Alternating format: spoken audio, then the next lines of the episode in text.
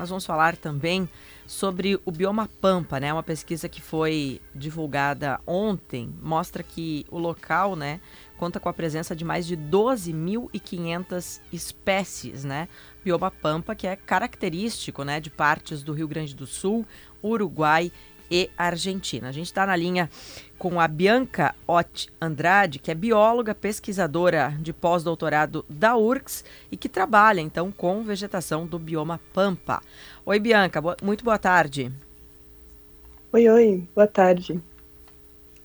Bianca, é, vocês fizeram um trabalho assim de de recensear o bioma pampa do Rio Grande do Sul, de olhar para ele num grande trabalho envolvendo vários pesquisadores, não só do Brasil, mas de, dos, dos demais países que têm esse bioma, para analisar de perto e encontrar tudo o que se sabe sobre ele. É, eu queria que tu contasse para a gente, Bianca, o, como foi esse trabalho e o que vocês descobriram.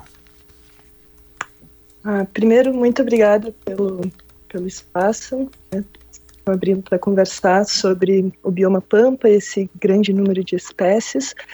Então, essa, essa ideia né, surgiu é, é, quando o professor Gerhard Overbeck estava numa, participando de um, uma reunião né, e foi questionado sobre qual era, qual era a biodiversidade do bioma pampa na, isso foi uma reunião na plataforma de biodiversidade e serviços ecossistêmicos do Brasil.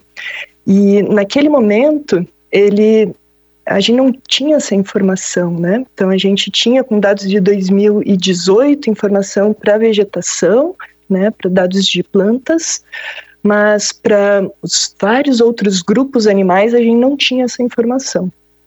então, Sim, pode continuar. Eu já ia te interromper para fazer a próxima pergunta, mas pode concluir, Bianca. E então, nesse momento, o professor Gerhard Overbeck entrou em contato com vários outros pesquisadores que é, estudam especificamente alguns grupos específicos, né? Porque a gente tem é, muita informação sobre a biodiversidade do Pampa, mas ela está toda dispersa em, em, diferentes artigos científicos. A gente não tem uma bibliografia, ou não tinha até o momento, né, uma, uma bibliografia única em que a gente tinha, tivesse todas as informações disponíveis como uma lista grande. E foi isso que a gente se propôs a fazer. Então, reuniu todo esse pessoal, levou um tempo. A gente ficou trabalhando uns dois anos para reunir toda essa informação e obtivemos esse resultado incrível, né, de 12.503 espécies no total, né, sendo é, 3.600 plantas, duas, mais de 2 mil algas, 316 briófitas, mais de 1.100 espécies de fungos, mais de 5.300 espécies animais. E eu acho que o, o, que, de, o que fica demonstrado né, com, com essa pesquisa também, Bianca, é essa grande biodiversidade, né, uma biodiversidade alta. E aí não é só em grupo de, de plantas, né, mas também em muitos outros grupos. E a gente sabe que esse tema, né, que envolve biodiversidade, ele é importante também para políticas públicas, especialmente quando a gente fala em mudanças climáticas. Aí eu queria que também você ampliasse também é, a importância do bioma pampa para tudo isso, é, essa grande biodiversidade e, e, o fato né, de que nós temos que zelar por esse local. Acompanhamos, inclusive, é, há pouco tempo um incêndio né, que destruiu vários hectares da vegetação do, do bioma pampa. Então, queria que você falasse um pouquinho também sobre isso. Você está certíssima. Então, só para o ouvinte ter uma ideia, nos últimos 30 anos, o bioma Pampa perdeu mais de 2,7 milhões de hectares. Então, resta menos de 50% da cobertura de vegetação nativa original do bioma. E com isso a gente está fragmentando né, essas áreas, está convertendo muitas áreas nativas para outro uso, seja agricultura, silvicultura, e a gente pode estar tá perdendo espécies, né, que tem um potencial é, medicinal, que pode ser usado para alimentação, para outros usos e, e a gente está perdendo essas, essas espécies e também pode estar tá perdendo espécies que não foram nem descritas para a ciência.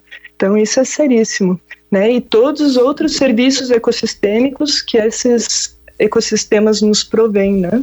Como controle de erosão, sequestro de carbono, retenção hídrica. Então, são áreas importantíssimas e que precisam ser conservadas. Esses resultados, com certeza, vão suportar é, é, políticas públicas que visem conservação, melhor manejo e mesmo investimento em pesquisa, né? Porque a gente tem muito ainda para aprender sobre um, sobre esses grupos de plantas, animais, fungos e bactérias para o bioma. Estamos conversando com a bióloga Bianca Ott Andrade, pesquisadora de pós-doutorado da URGS, sobre o bioma Pampa.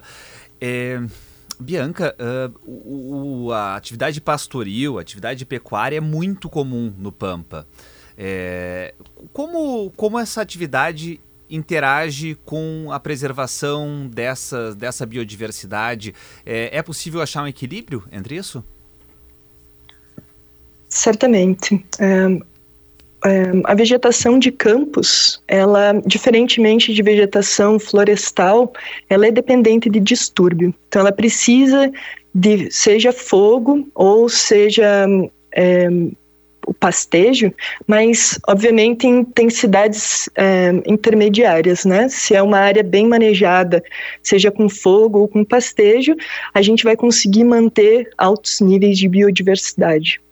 Então, só para vocês terem uma ideia, né, a gente tem, é, para terem uma ideia da, da, da, tamanha biodiversidade que a gente pode ter no bioma Pampa, recentemente foi descoberta uma parcela recorde em um metro quadrado, é, foi encontrada 56 espécies diferentes de plantas. Então, essa era uma área pastejada. Né?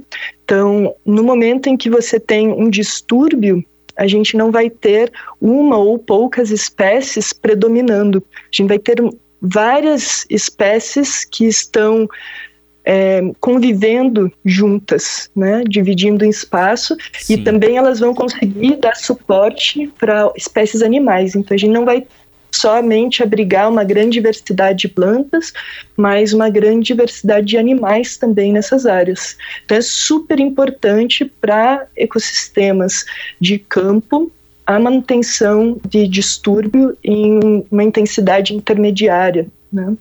Bianca Ota Andrade, pesquisadora de pós-doutorado da URGS e bióloga. Obrigado pela entrevista, Bianca.